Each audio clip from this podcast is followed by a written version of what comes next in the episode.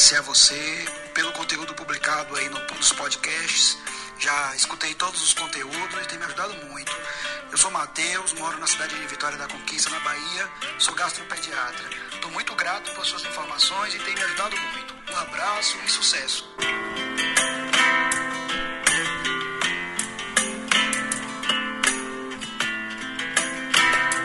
Olá, meu amigo médico e empreendedor, seja muito bem-vindo a mais um episódio, mais um momento de crescimento, aprendizado, insights que possam fazer a diferença no seu processo de escolhas e crescimento profissional.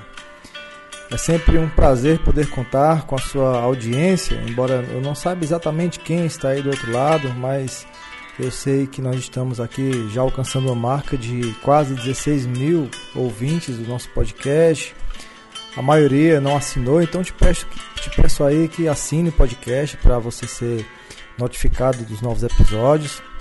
E também deixe sua avaliação, coloca aí uma estrelinha, ou duas, ou três, ou cinco, se você achar que merecemos por esse projeto que criamos há quase um ano já aqui no nosso país maravilhoso que é o Brasil.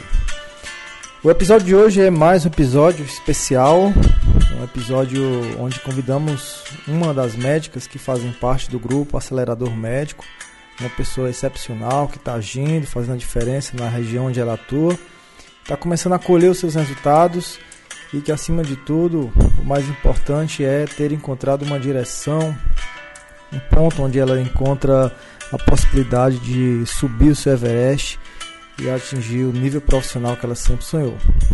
Convidamos então doutora Tássia Milena, otorrinolaringologista, doutorado na parte de alergias, e ela vai então nos dar um insight aqui, alguns insights então do que ela tem feito, de qual a percepção que ela tem encontrado aqui no nosso grupo maravilhoso Acelerador Médico. De repente, ela também poderá trazer algo que seja de valor aí para o seu processo de escolha e crescimento na carreira médica. Então vamos à entrevista.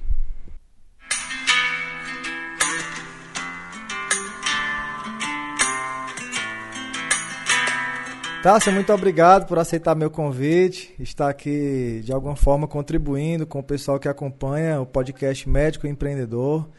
Eu não sei se você escuta também o podcast, mas eu quero te falar que é um prazer imenso poder contar aqui com a sua experiência e eu queria começar te perguntando como é, é, onde é que você mora, né? Qual é a sua trajetória, para que nossos ouvintes então entendam, se, se, localizem, né? De repente tem alguém aí próximo de você e saibam que você é uma pessoa real mesmo. E daqui a pouco a gente fala então de resultados e crescimento.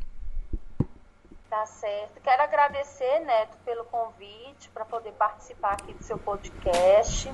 Eu acompanho já tem tempo, inclusive o seu podcast me incentivou a fazer algumas coisas que eu tenho feito agora na minha carreira, né?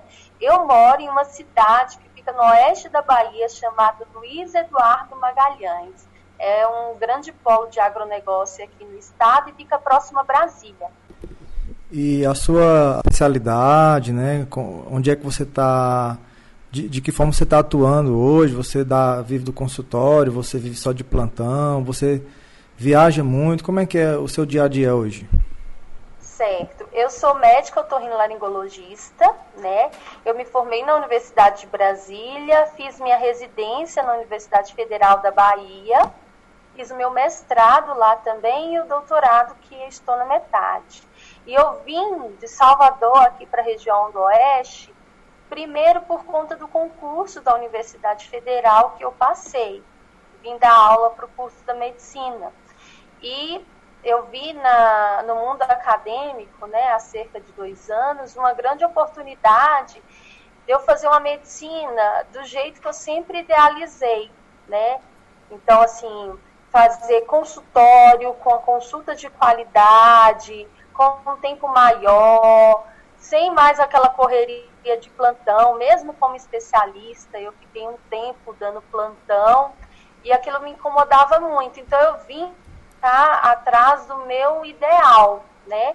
Vim pela porta da universidade e através da, da universidade, chegando na cidade, eu recebi convites, tive oportunidades para poder trabalhar com o consultório e fugir daquela vida de plantão. Você hoje faz parte do, do nosso grupo Acelerador Médico, né? Já tem aproximadamente três meses que nós estamos aí juntos nesse processo de, de crescimento. Como é que está sendo então a sua experiência, não só com o aprendizado, as videoaulas em si, mas também em fazer parte de um grupo que, que se motiva, que se ajuda. Você tinha tipo de incentivo antes ou era como a maioria de nós médicos que caminhamos meio solitários, sem ninguém dar opinião, às vezes se encontra em congresso, mas no fundo, no fundo, cada um é por si, Deus por todos, né? Como é que está sendo sua experiência nesse sentido, Tássia? Então, está sendo uma experiência muito boa, né? Fenomenal, superando as expectativas. Por quê? O que, que acontece? Quando a gente está estudando, a gente está na nossa turma, né? 30, 40, 60 pessoas. Aí a gente termina a graduação, vai para a residência, aí ali a gente está convivendo num grupo de 20 pessoas, entre colegas, preceptores, a gente está sempre respaldado. Depois que eu terminei a residência, eu fui trabalhar em grupos de otorrinos laringologistas, então eu também não mentia só. Só que quando eu me mudei aqui para a região oeste da Bahia, a realidade foi diferente, né? Porque eu me vi ali sozinha, tinha outros colegas na cidade, mas a gente não era um grupo para trabalhar junto e pensar junto. E aí eu me vi sem referencial para poder é, fazer minhas estratégias, como que eu iria planejar minha carreira, crescer, em quem que eu ia me apoiar. E é, quando surgiu, eu comecei a buscar, primeiro pelas mídias sociais, né?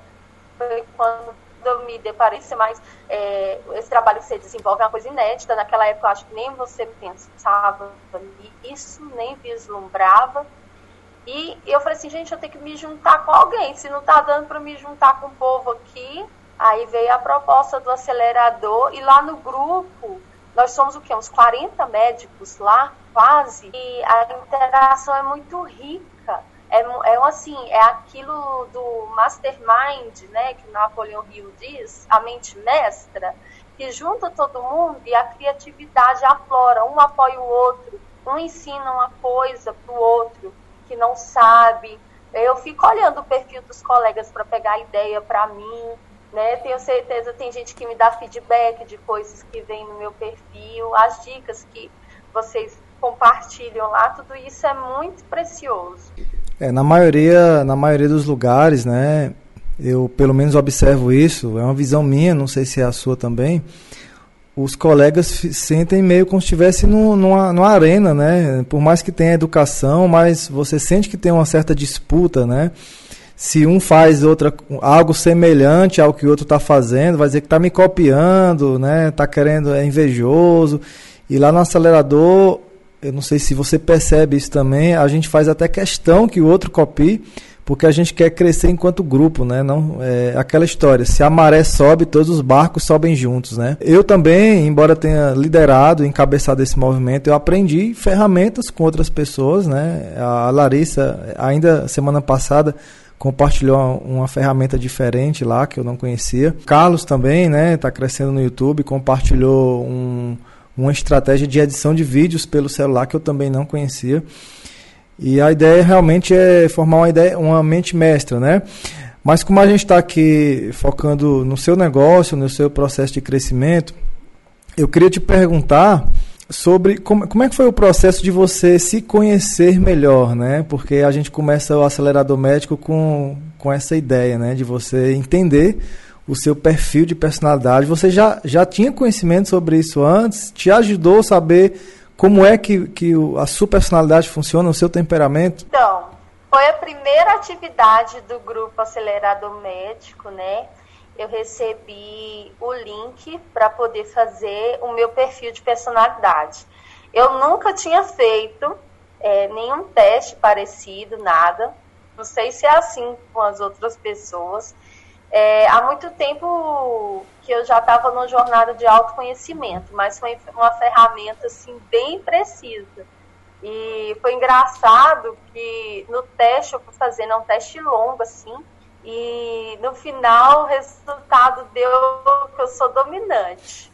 Aí eu fui contar para minha família, né? Eu falei assim, nossa, eu fiz um teste de personalidade e o meu teste deu dominante, vocês acreditam? Aí minha irmã, uma das minhas irmãs, falou assim, nossa, sério, que você só descobriu isso agora? Eu falei assim, ué, só descobri isso agora.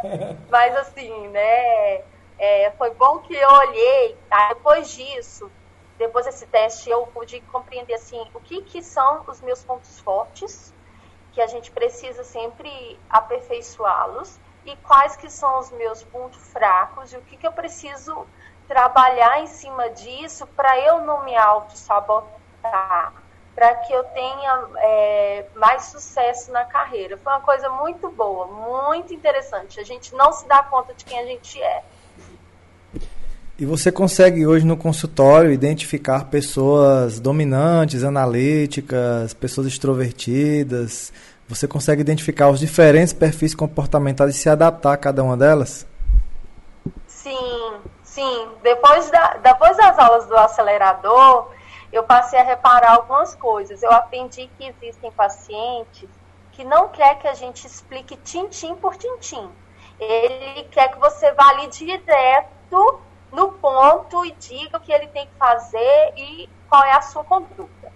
Já tem outros pacientes que, pelo tipo de personalidade dele, você tem que explicar mais, você tem que ter um jeito de falar, você tem que convencer.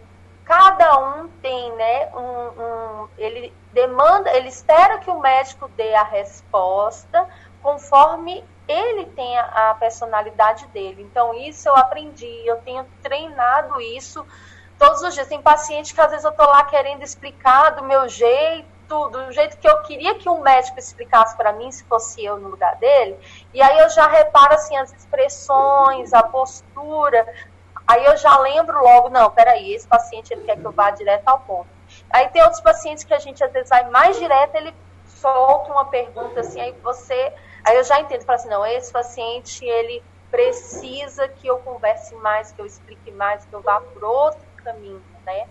E eu sempre, eu até estava postando nas minhas redes esses dias, eu sempre procuro, quando o paciente chega na, no meu consultório, eu olho a expressão do paciente, o jeito que ele anda, o jeito que ele senta, a postura que ele se coloca né, na frente da mesa, para mim, para eu já tentar captar ali qual a mensagem, como que eu vou ter que agir de forma que o resultado da consulta seja o melhor possível. E eu já tenho aprendido isso, né? Outro dia chegou uma mãe, ela estava assim nervosa lá na recepção e eu eu busco os pacientes na recepção, né? Eu não fico sentada esperando eles abrirem a porta e entrar. Eu vou até eles.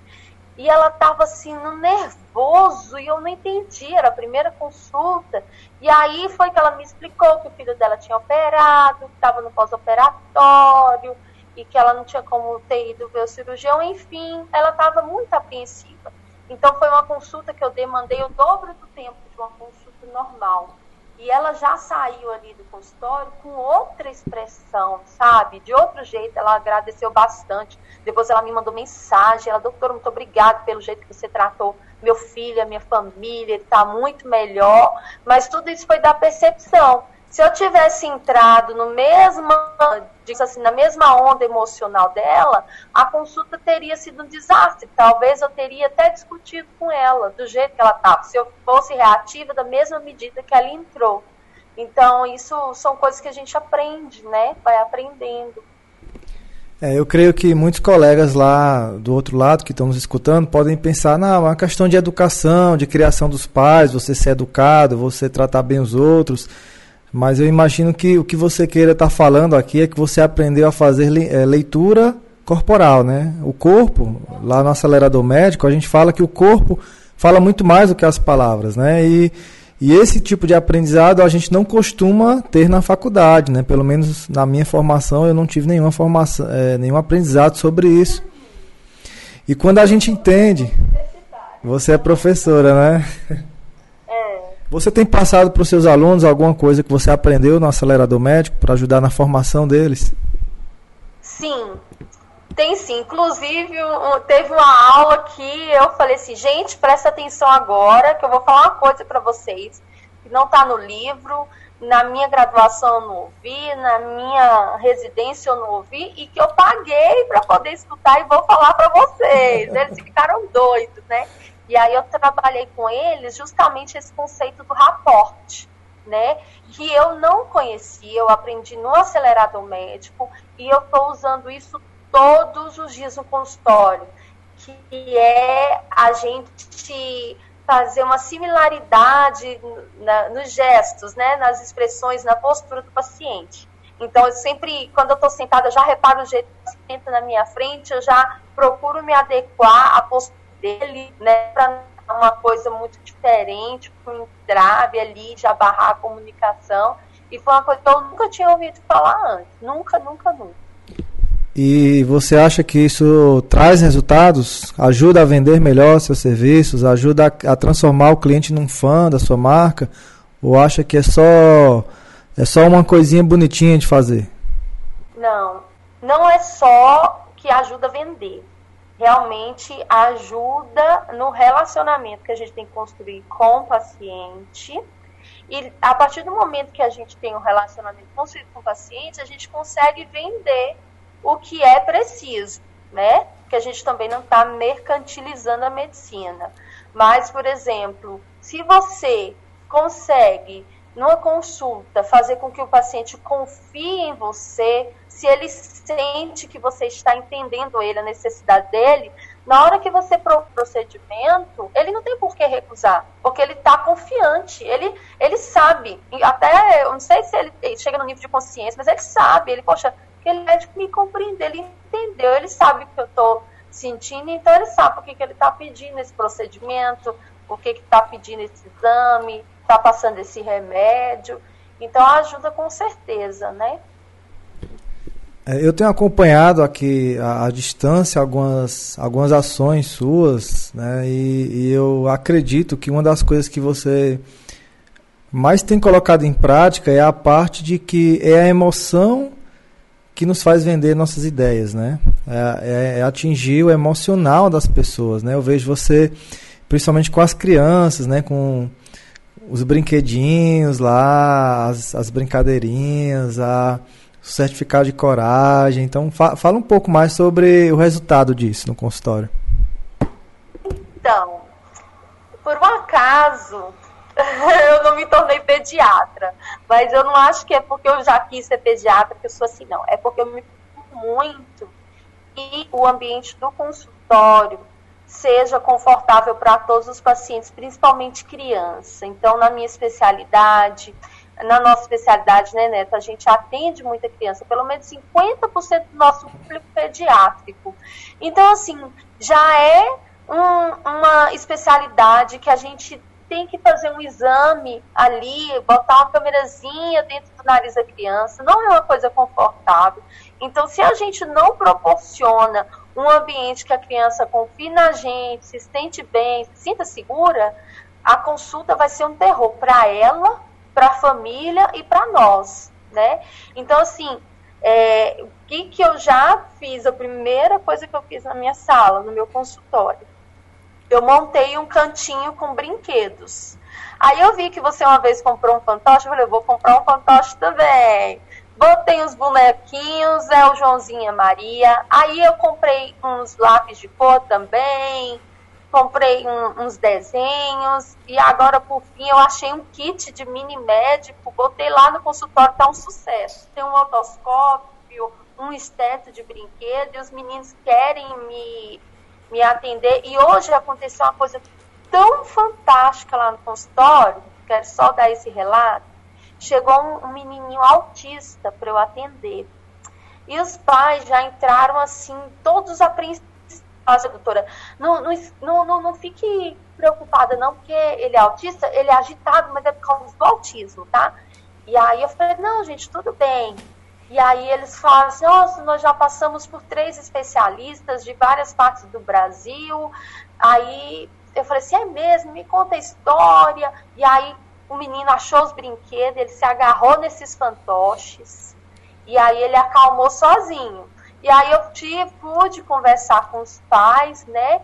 E aí a mãe falou assim, ô oh, doutora, o último médico que a gente foi, a gente sentiu que ele ficou com medo de examinar nosso filho, a gente queria que você não ficasse com medo. Ele é agitado assim, mas ele não é agressivo. Eu falei, não, gente, fique tranquilo.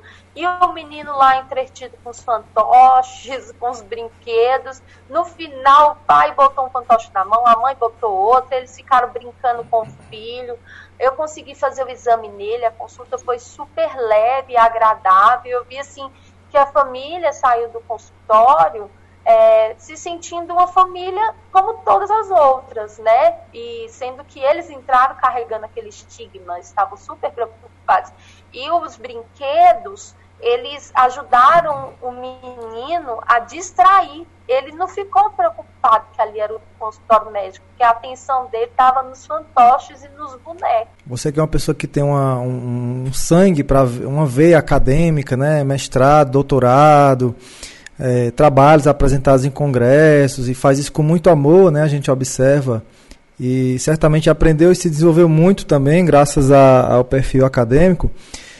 É, mas eu queria te perguntar qual foi o diferencial, né?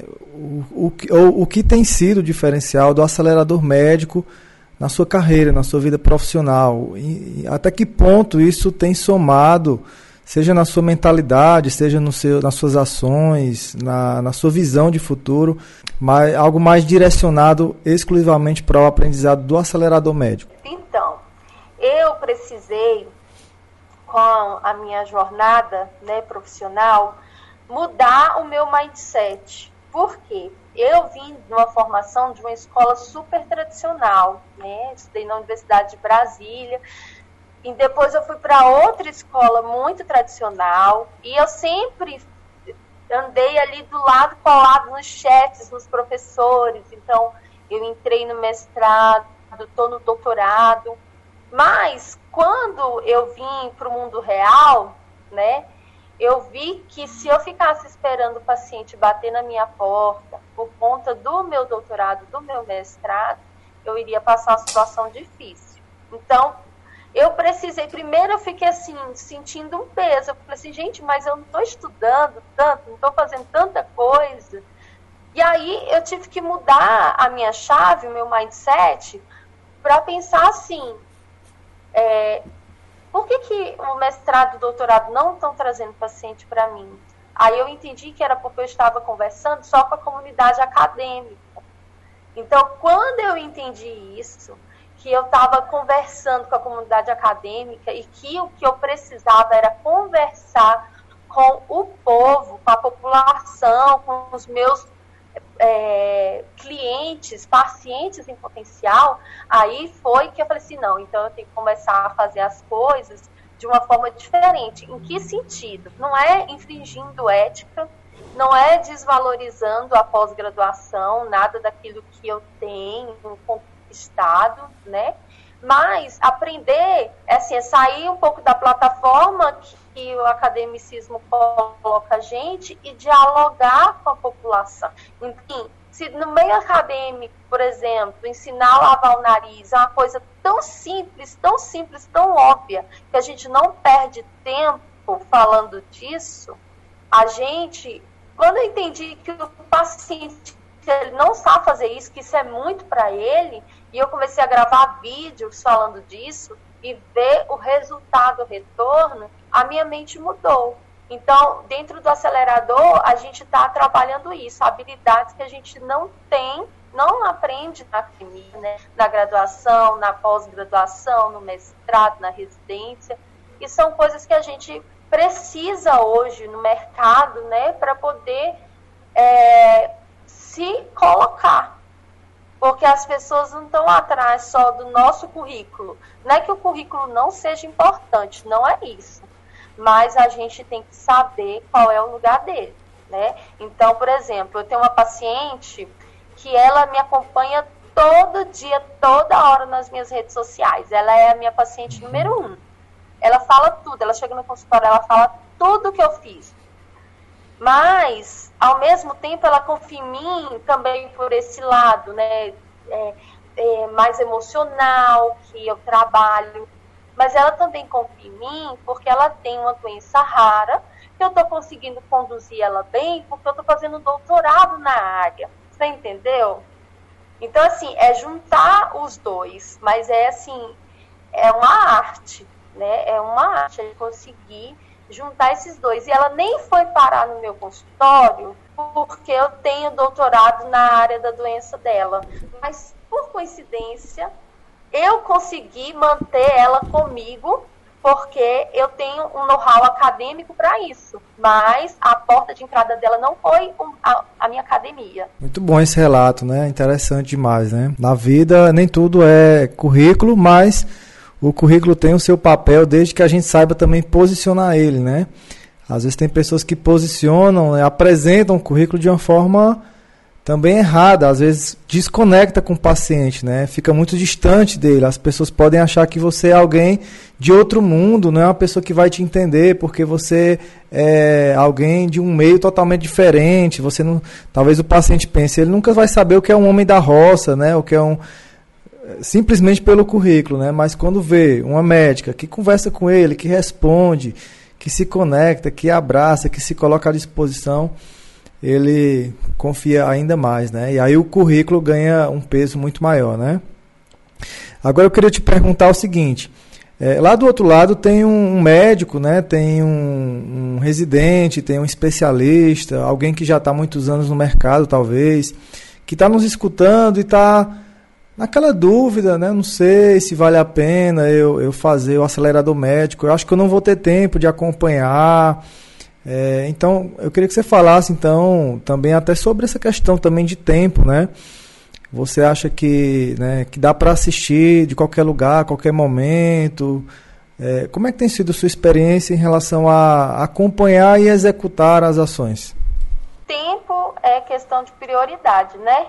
24 horas dia tem um erro, você, qualquer um de nós tem as mesmas 24 horas. Agora, as prioridades é que a gente tem, cada um tem a sua. Né? Eu não achei difícil acompanhar o curso, tanto que quando eu vi, eu já tinha assistido mais da metade das aulas, levei até um susto, eu, nossa, mas foi rápido, mas não foi tão rápido assim, né, porque está sendo prazeroso. E assim, como é online, as aulas gravadas, tem os encontros ao vivo, né, mas as aulas gravadas a gente assiste no horário que for melhor para a gente. Eu, por exemplo, eu prefiro assistir aula do acelerador médico do que Netflix. Então, final de semana, por exemplo, é uma excelente programação para mim. E o segredo, um dos segredos é o seguinte, não adianta você assistir a aula de 30 minutos e não fazer nada do que está na aula, só assistir a aula. Agora, o que demanda tempo mas também, eu volto a falar, não é tempo, é prioridade, é você fazer as ações. Então, como que eu faço? Eu assisto a aula, eu anoto tudo no caderno, à mão mesmo, porque eu acho que exercita melhor o nosso cérebro. E eu vou tendo as minhas ideias, porque dá uma chuva de ideias quando você vai assistindo as aulas, eu anoto em outro lugar e depois eu me organizo para poder é, executar as ações. Então, assim, eu tenho uma listinha de coisas que eu fiz, as ações que eu já fiz, quais que eu tenho que fazer e já vou organizando em cima daquilo ali que a gente está sendo treinado. E aí no grupo do Telegram a gente tem, é como se fosse removimentasse a roda, né? Ali a gente tem mais uma, um ânimo, uma, uma coisa diferente. A pessoa comenta, já mostra pra gente o que está botando em prática um tá ali acompanhando o perfil do outro, um pegando ideia com o outro.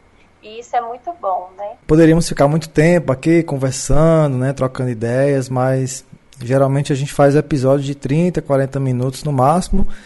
E né, também até me, me comprometi com você que eu não ia tomar muito seu tempo. Então quero te agradecer por você trazer aqui a sua, a sua vida, a sua experiência, a sua visão, não só do curso, mas da, da vida profissional do médico, né? E certamente terão pessoas do outro lado que irão se conectar com a sua mensagem também. Mais uma vez, desejo todo sucesso aí para você, para os seus clientes, para o seu consultório. Quero te dizer mais uma vez que o seu jeito também é admirável, né? Uma, uma, uma pessoa que tem a personalidade dominante, mas é, isso, talvez por isso até seja uma guerreira, né? Que está sempre buscando crescer, evoluir. E o que importa é a direção importa muito mais do que qualquer outra coisa. Porque quando menos espera, você olha para trás e vê, nossa, quanto eu caminhei, mesmo devagarinho, quanta diferença eu estou fazendo na vida das pessoas, na vida da minha família. Isso é muito louvável. Então te agradeço muito e vamos acelerar. Vamos acelerar, obrigada.